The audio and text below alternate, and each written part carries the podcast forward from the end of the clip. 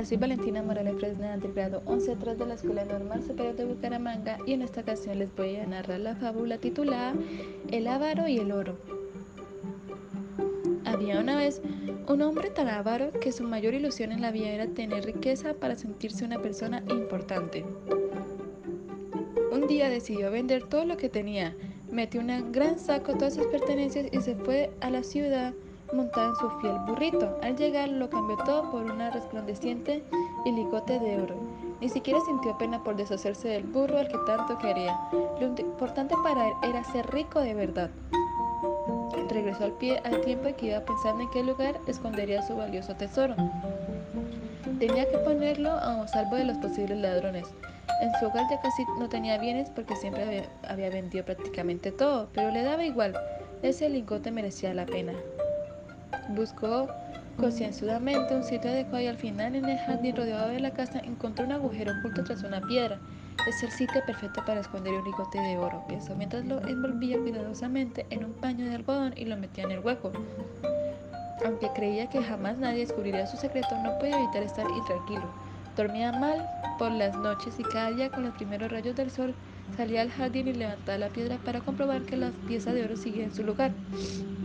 Satisfecho continuaba con sus tareas diarias.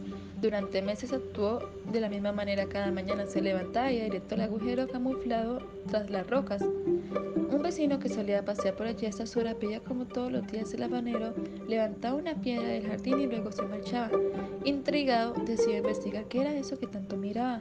Con mucho sigilo se acercó a la roca y para su sorpresa descubrió un reluciente licote de oro del tamaño de una pastilla de jabón. Rápidamente se metió en el botín, en, el botín, en un bolsillo y desapareció sin que nadie lo viera. Cuando el habanero fue a la mañana siguiente a ver su tesoro, el hueco estaba vacío. ¡Oh, no! Me han robado, me han robado. Ya no soy un hombre rico, se lamentaba. ¿Qué va a hacer de mí? Un campesino oyó su llanto y se acercó y le preguntó qué motivo su tristeza. Abatido le contó que la historia, el campesino no pudo evitar decirle lo que pensaba. Te desprendiste de cosas que eran útiles para ti y las cambiaste por un ligote de oro inservible, tan solo por el placer de contemplarlo y sentirte rico y poderoso. Coge ese pedusco gris que está junto a tus pies, colócalo en el agujero y piensa que es el trozo de oro total. Te va a servir para lo mismo, es decir, para nada. El abonero admitió que se había equivocado, ahora era más pobre que nunca, pero al menos aprendió su error y comenzó a apreciar las cosas importantes de la vida. Moraleja, debemos valorar las cosas que son útiles y que nos hacen la vida más agradable. Acumular riqueza si no se disfruta no sirve de nada.